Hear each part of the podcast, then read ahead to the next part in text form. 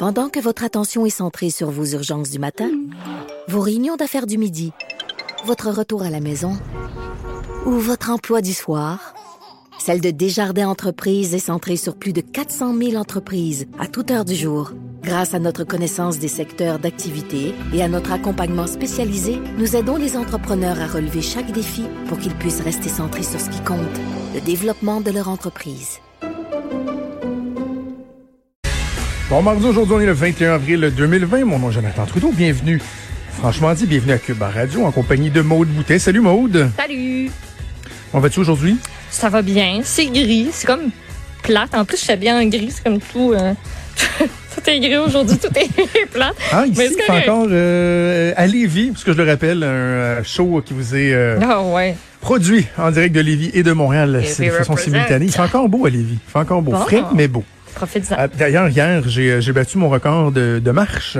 Ouh, combien? J'ai fait un 5,3 km d'une shot. C'est bon. Fait que, ben mais je, suis tellement tanné de me promener dans mon quartier, là. Je, connais chacune des maisons par cœur maintenant. Est-ce que c'est de la marche contemplative ou une bonne marche soutenue là, de, de gars qui y va? Là? Ah non, non, non, c'est de la marche rapide. OK. Non, non, non, c'est ça. Moi, je, je c'est pas de la marche là où. non, non, c'est marche avec les, les, les, deux bras qui vont de bord en bord. T'arrêtes pas parler aux voisins, rien, là.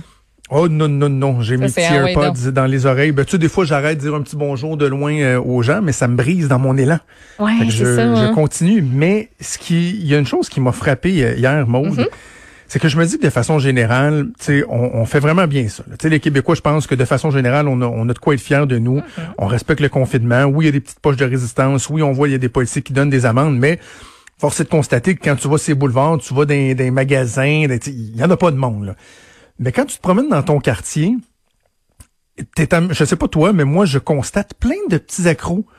Et là, à un moment donné, la somme de tout ça fait en sorte que tu te dis, est-ce que je devrais devenir une espèce de justicier masqué qui prend son téléphone, qui dégaine le téléphone, qui appelle la police ou qui fait des grands signes, hey, deux mètres, deux mètres. mais j'ose pas, je, l'ai pas fait aucune fois, là, tu bon voisinage, puis en même temps, c'est sûr que si je voyais en face de chez nous un party avec 60 voitures, j'appellerais la police. Sincèrement, j'hésiterais pas.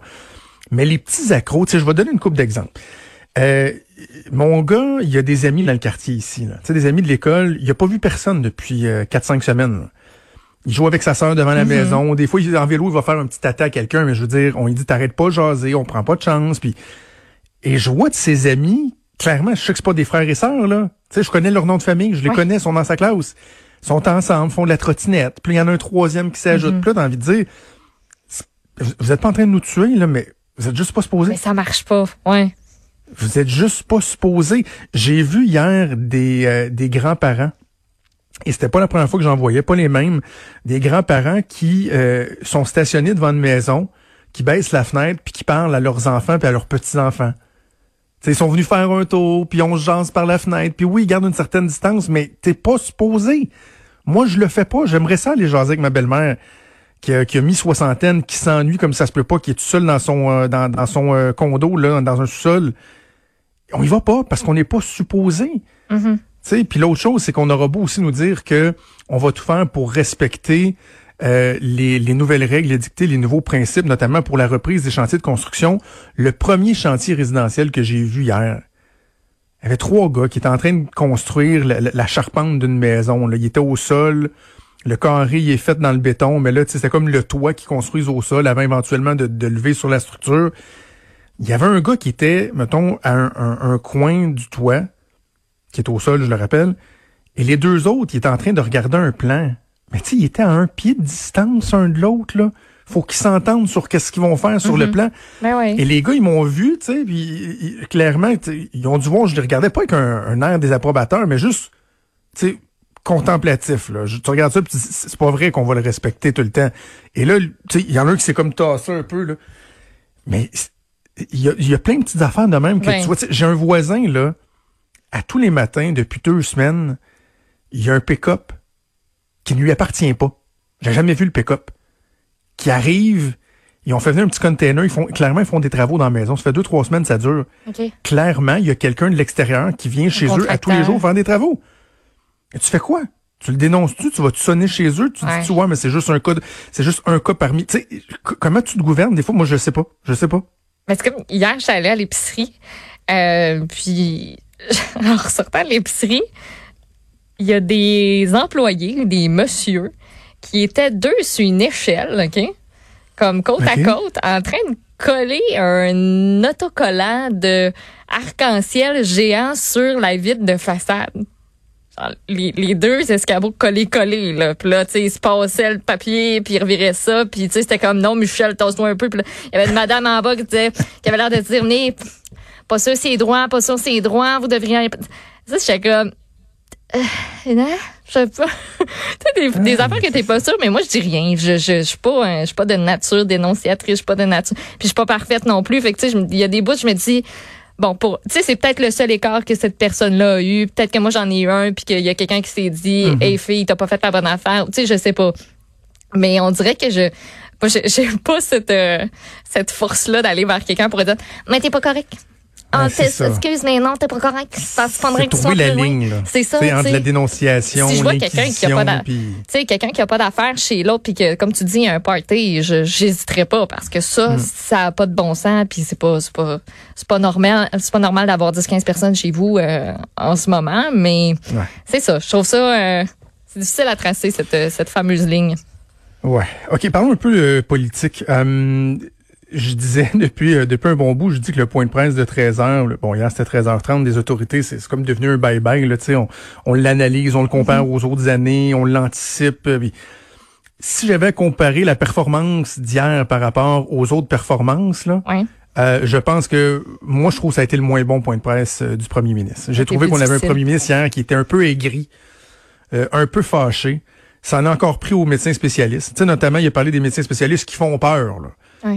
Ben, c'est parce que non, ils font pas peur. Là. J'entendais encore ce matin dans l'entrevue des oncologistes, euh, des cardiologues. Hier, on a parlé à la coalition cancer.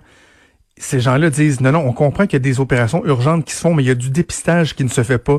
Il y a de l'investigation de, de, de, de masse ju- ju- jugée, jugée, voilà, suspecte, qui ne se fait pas.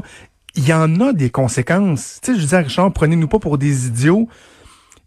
Dites-nous-le, oui, il va y avoir des conséquences. Oui, il y a les Oui. morts de la COVID, puis malheureusement, il y aura, il y aura des dommages collatéraux. On peut pas les chiffrer, on peut pas tout empêcher, il n'y a pas de solution magique, mais au moins donnez-nous l'heure juste. C'est ça qui me fâche. Tu sais, hier, le premier ministre s'en est pris à mon couvert aussi au comité d'experts qui a été mis en place avec le docteur Nguyen pour euh, s'attaquer à la problématique dans les CHSLD. Il y avait des gens sous le couvert de l'anonymat qui ont dénoncé la stratégie d'envoyer des médecins, disaient que c'était pas la bonne chose parce que ils pouvaient venir contaminer leur milieu, qu'on devrait à la place reprendre les activités en milieu médical.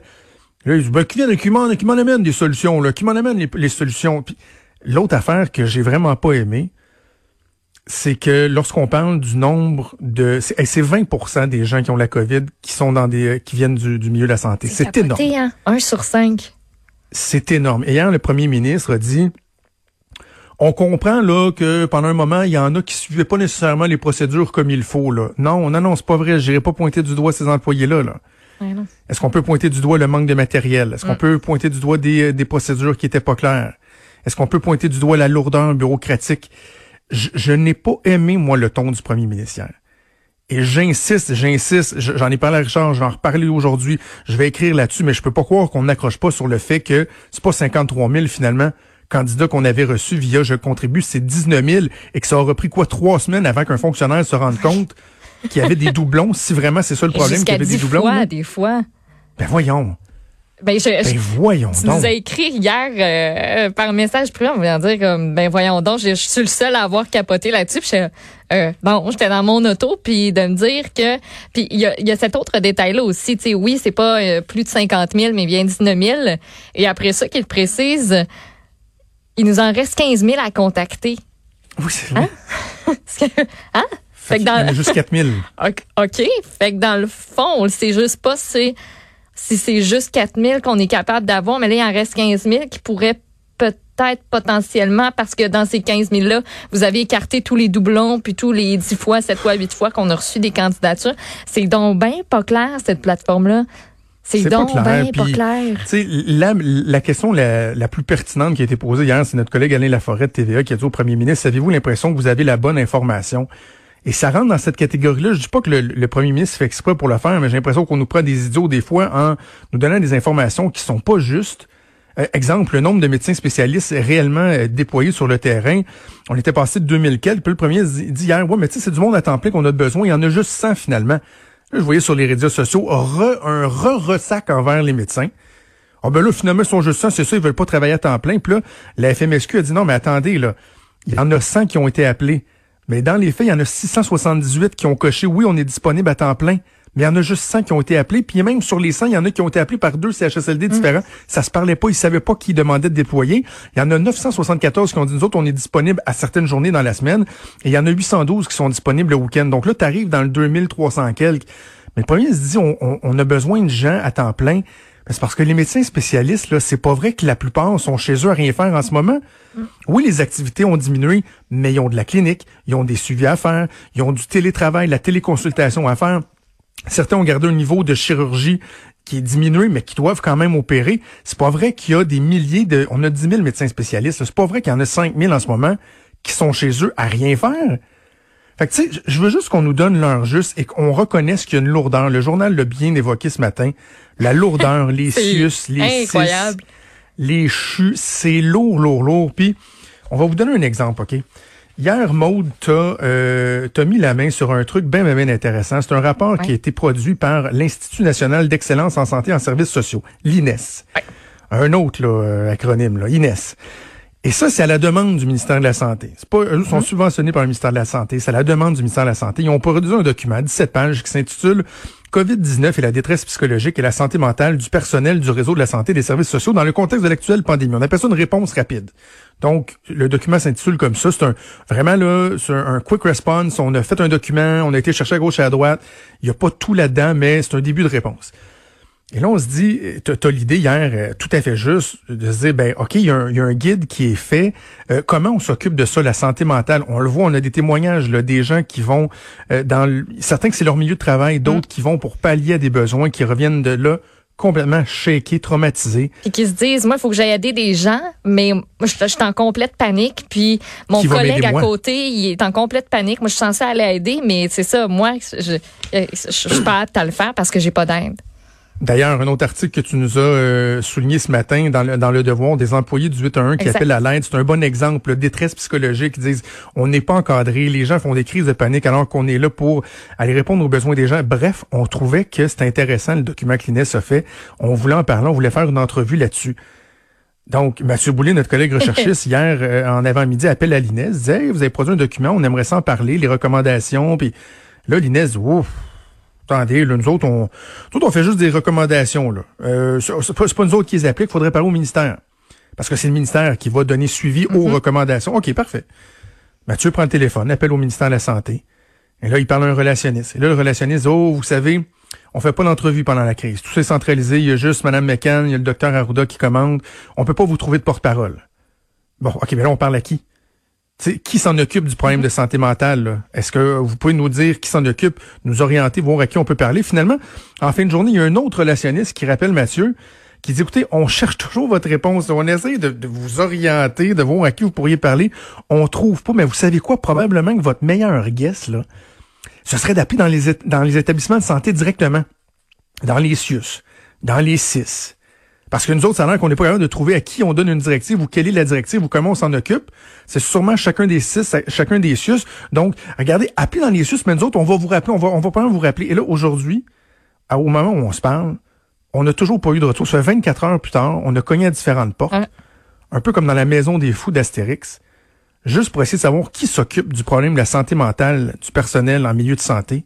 Qu'est-ce qu'on fait? Est-ce que quelqu'un peut nous en parler? Est-ce qu'on peut avoir une entrevue, pas juste pour nous faire plaisir, là?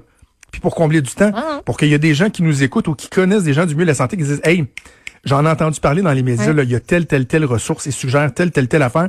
On n'est pas capable, c'est une maison de fous. Y a-tu une ligne ouverte? Y ont-tu un, un, numéro privé qui peuvent appeler? Il y a eu des recommandations, mais lesquelles on a retenu. Euh, on dit que c'est nos anges gardiens, mais qu'est-ce qu'on fait, nous, pour protéger ces gens-là puis les aider? pas pour les protéger, mais pour du moins essayer de faire notre part, de les aider, de les encadrer parce que là, ils ont l'air laissés là. Puis tout ça, tout ce processus-là, moi, ça me, ça me jette à terre. On n'a toujours pas de réponse. Là.